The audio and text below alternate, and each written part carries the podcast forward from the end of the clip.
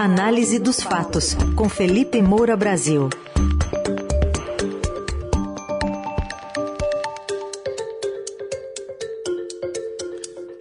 Análise dos fatos, hoje destacando quem são os bons companheiros de Jair Bolsonaro e de Lula, e também os caríssimos shows em cidades pobres do sertanejo orçamentário.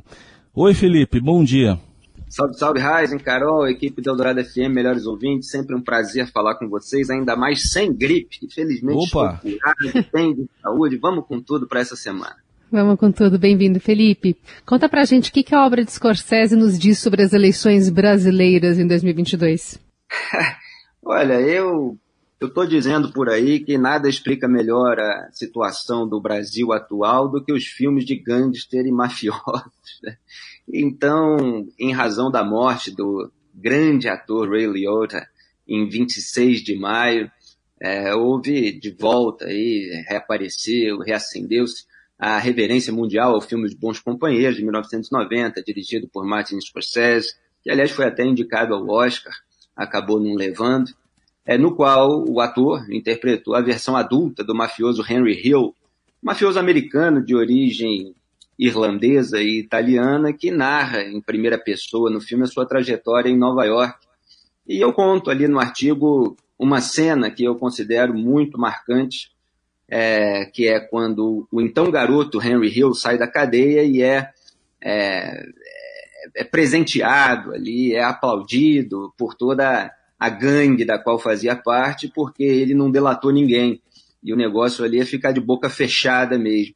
E aí eu faço um, uma comparação, uma analogia é, com o silêncio, com esse, esse valor distorcido de uma suposta fidelidade, uma suposta lealdade, que é usado pelas facções políticas aqui no Brasil.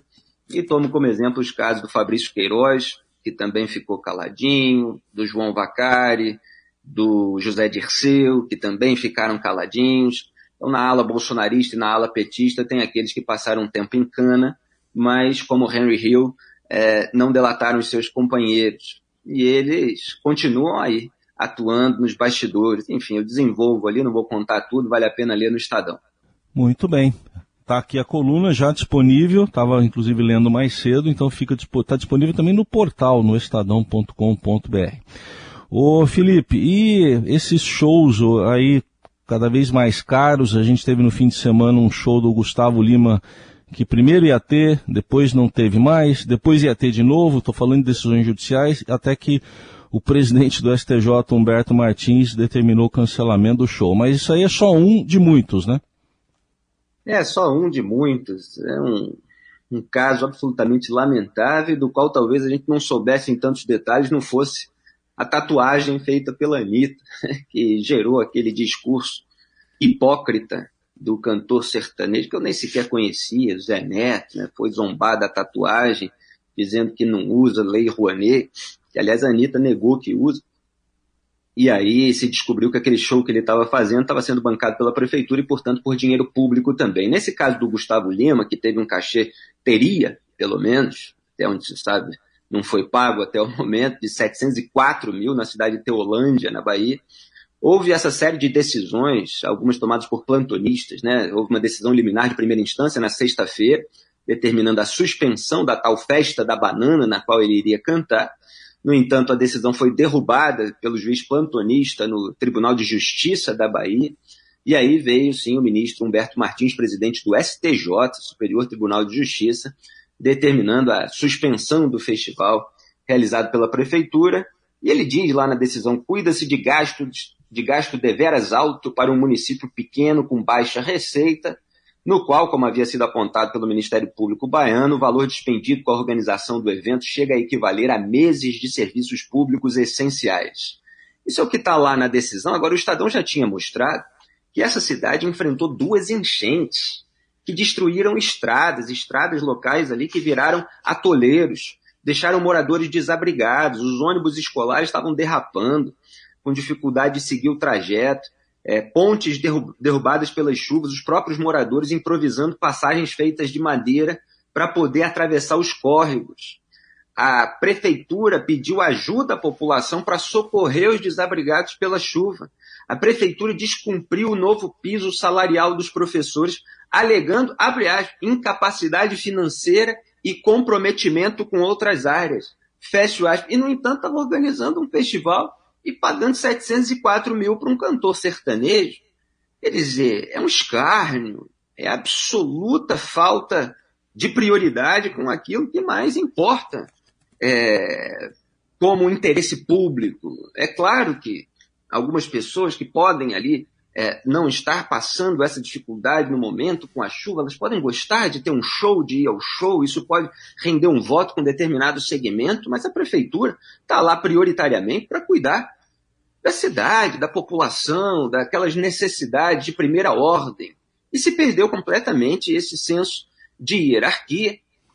E aí você tem agora a reportagem do Estadão de hoje, é, mostrando outros casos né, de pequenas cidades que investiram milhões em shows de cantores e que, no entanto, falta nelas é, energia elétrica, saneamento básico, asfalto, posto de saúde, e dá o exemplo da cidade de Mar Vermelho, que está lá faltando um monte de coisa, não vou nem aqui detalhar, mas o prefeito André Almeida, do MDB, gastou 370 mil reais com o Luan Santana. Até faz ali uma, uma projeção, a, reportagem, que é como se cada morador tivesse de desembolsar 106 reais com o cachê. Olha, uma cidade um dos municípios de menor renda no país. Cada morador, mesmo sem ir ao show, tá?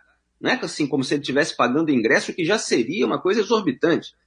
Mas é como se cada morador da cidade tivesse de desembolsar 106 reais com o cachê, porque isso tudo é dinheiro de imposto. E a apresentação vai ser, se não for suspensa até lá, em agosto, a dois meses das, das eleições. Agora me chamou muita atenção a declaração do Renan Calheiros, porque os parlamentares estão fazendo é, a distribuição ali de emendas, que são verbas, né? Esse é o jargão político ali para liberação de dinheiro do orçamento. Aí você tem vários tipos de emendas, a gente já falou aqui, tem emenda individual, de bancada, tem uma transparência maior sobre essas emendas mais tradicionais, mas aí começaram a surgir esses novos tipos de emendas. A chamada emenda PIX, né, do cheque em branco, tem a emenda do relator, que é aquela do orçamento secreto, em que não ficavam indicados os padrinhos, então é dinheiro que estava escoando, sem ninguém saber quem tinha mandado. E aí esse caso do Renan Calheiros, ele vai tentar justificar ali para a reportagem é, a, o, a destinação dessas emendas, desse dinheiro, para a cidade de Mar Vermelho, para a festa, onde vai haver o show é, do Luan Santana. E ele diz que costuma apoiar o festival de interno da cidade, mas que é contra a contratação de artistas a preços exorbitantes. Então, a matéria dá aspas para ele, eles pedem todo ano uma participação para este festival, mas não fizemos isso para a prefeitura contratar artistas com esses honorários que estão sendo denunciados. Não, sou contra. Quer dizer, é um, é um nível de cara de pau, de sonsice, é um parlamentar federal que está lá botando dinheiro no evento e ele está dizendo que ele é contra a aplicação que a prefeitura está dando para é, o, o, dinheiro que ele próprio colocou. Quer dizer, é, ou ele, eu acredito que ele esteja se fazendo de sons, né? É, ou então, não há sequer controle por parte do parlamentar sobre o destino e a aplicação final daquela verba. E aí a prefeitura faz o que quiser. A gente, no caso de Teolândia, é, você teve a tentativa da prefeita de realizar o sonho de conhecer o Gustavo Lima. Então, ela, para realizar um sonho pessoal, estava gastando dinheiro do povo com aquilo que não é de primeira necessidade. E aqui você tem também centenas de milhares de reais sendo usado para pagar cachê de cantor sertanejo dentro de um festival para o qual Renan Calheiros é, deu dinheiro e a prefeitura de um correligionário dele, do mesmo partido.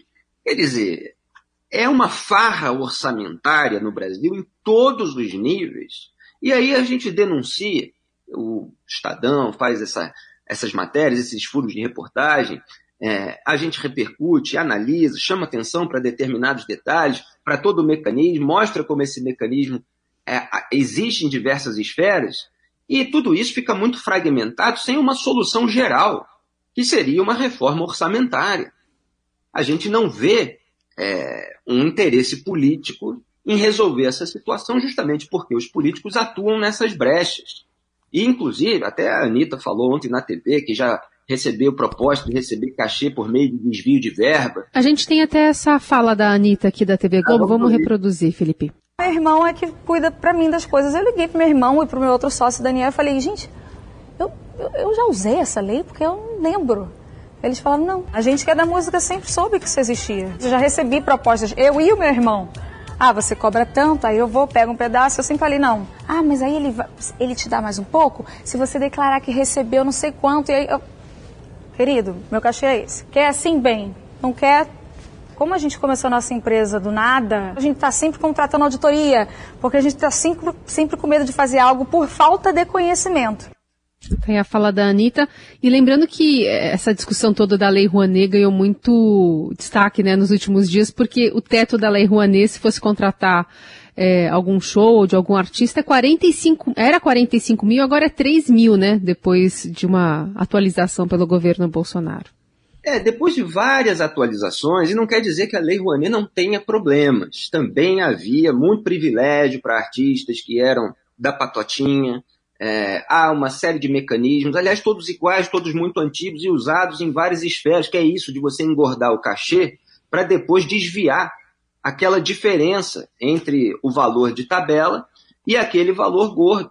Quer dizer, entre o, valor gordo né, e o valor de tabela. Você bota um excesso ali e aquele dinheiro depois vai para outras pessoas.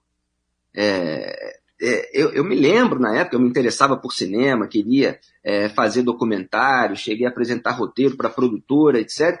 E aí é, a, aparece consultor que, pela lei, na, na época, é, recebe, poderia receber 6%, que é o sujeito que faz é, a intermediação com empresas é, potencialmente patrocinadoras, aquelas que vão reverter ali o, o pagamento do imposto para patrocinar a obra. Muitas só querem patrocinar obras é, de artistas já consagrados, então você tem um problema aí, que não está sendo incentivo para quem está começando, para quem é de baixa renda, não é, não é uma coisa assim benevolente, não. Eles queriam a marca num negócio bom e muitas vezes os artistas já consagrados podiam conseguir a renda pelo show, da maneira é, tradicional da arte, sem todo esse, esse mecanismo.